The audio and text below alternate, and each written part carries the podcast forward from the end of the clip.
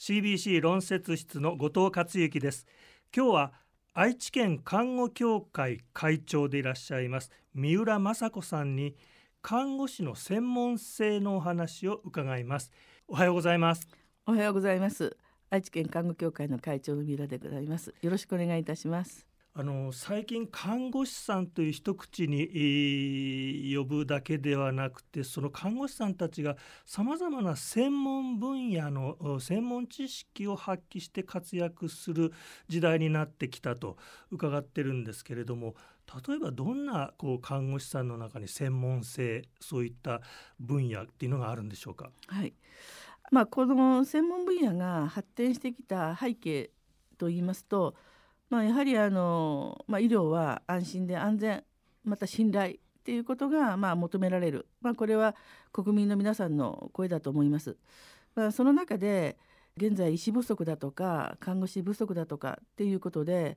今の現在の中でこう物事が複雑化してきて業務量も非常に、えー、増大している、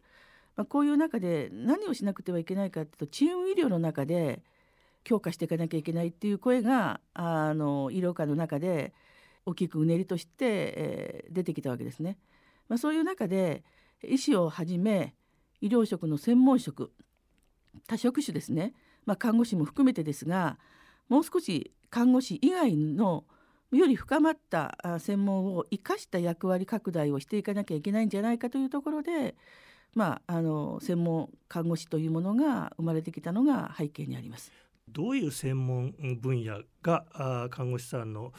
前に直面する課題として上がってるんでしょうか？この認定看護師専門看護師、ま、いろいろなあの専門があるわけですがこれはあの看護師を取ってからだいたい5年以上の経験を積んだものが、まあ、ステップアップとして専門看護師認定看護師という資格認定制度が設けられておりまして現在専門看護師は高水準の看護ケアを効率よく提供するためということであと特定の認定看護師というのもあります。でこの専門看護師というのは大学院卒それから認定看護師というのは6ヶ月以上の研修を受けたものが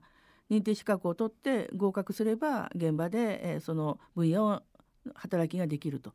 でこの専門看護師は13分野それから認定看護師は21分野あります。でその中で認定看護師は感染だとかそれから糖尿病だとかがんだとか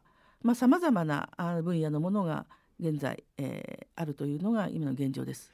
病院の中でもそういったこう病棟ごととかあるいは、えー、各科別にいろんな専門知識を生かした看護師さん、えー、チームワークを組んでお医者様と一緒に活躍していらっしゃるのがこれからの姿になるんでしょうか？えっと、現在はあの今言われましたようにすでにチームの中で必ず一員として、え役割を果たしているところがあの大半だと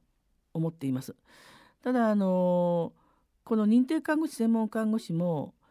そこに働くところによって差がありまして、まあ、これを資格を取っても、まあ、それの対するインセンティブだとかそれから実際に、えー、自分たちの活躍がなかなか芽が出ないところだとかまだまだいろんな課題があるわけですけども、まあ、それをまあ待っていてはいけないので、まあ、どうやって自分たちが、えー、それを開拓しながら、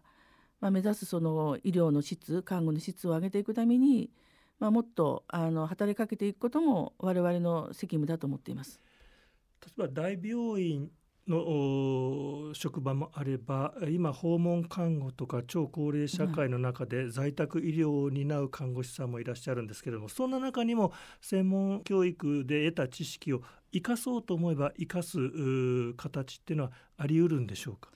十分あると思います。まあ、特に在宅はその専門をより求められています。っていうのは医師が不在であるところに看護師がまあ、医師のある程度の指示をもらえば代行できる、まあ、そんな、まあ、研修もありまして、まあ、それは特定行為研修と言ってて、まあ、例えばあの針を刺すとか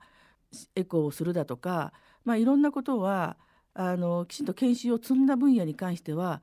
医師の代わりに指示がもらえればできるという、まあ、そういうことを考えると発展はしてきてはいると思います。今後の課題としてはそういった専門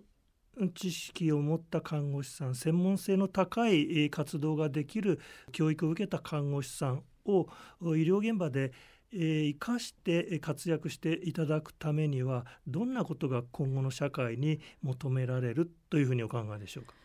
やはりこれから今の看護師さんたちはこのコロナでねかなりやはりあの看護師さんの重要性というか役割があの認知されたんではないかと思いますが、まあ、それ以上に我々は誰のために何をすべきかって言った時にはもう少し自立して自分たちが何をすべきかというところにあのもう少し自覚して高度な、え、知識や技術を我々はあの磨き続けていかなければならないんだろうと思っていますし今後2040年この少子化になった時にさらに我々は少ない中で患者さんたちの多くの患者さんたちを見ていくためにはもっと質を上げていかなきゃいけないだろうと思いますのでそのための、まあ、仕組みとそれからそういうまあ、専門性を持ったものに対してのインセンティブという保証を我々も掴み取っていかなきゃいけないんだろうと思っていますそういった専門性の高い看護師さんを職場の在り方を経営が作れるかっていうのも課題ですよね。そうですものすごく大きい課題であのいろんな好事例だとかいい事例だとかっていうところはさまざまいろんなところではあの見られてきておりますがそれでもそれは温度差がまだまだあるのでそれを少しでも引き上げながらみんながあのこの看護職に生きがいを持ってそして誰のために何をすべきかということをしっかり受け止めながら皆さんたちの役に立てればと思っております。あとこれから看護師さんになりたいっていうこう若い人たちがもしいらっしゃったら、うん、将来の看護師像ってもっともっとこう専門性を発揮しながらやりがいのある職場になるんだよっていう何かアドバイスというか夢を、こう若い人たちにかけてあげられる言葉がありましたらお願いします。まあ、やはりあの、まあ、この看護師というのはやはり人が好きでなかったらできない、え仕事だと思っています。ですのでやはり誰のために何をするかそのやっぱりそういう気持ちのあの持てる人であればこの職業は非常に働きがいのある仕事になるだろうと思いますので、まあ、ぜひねあのいろんなイベント協会でもやっておりますのでそのきっかけになるためにぜひあの我々の協会のねいろんなイベントにご参加いただいて、えー、看護職業の仕事はどんなものかをあの目の当たりにしていただければと思っています。はい、ありがとうございました。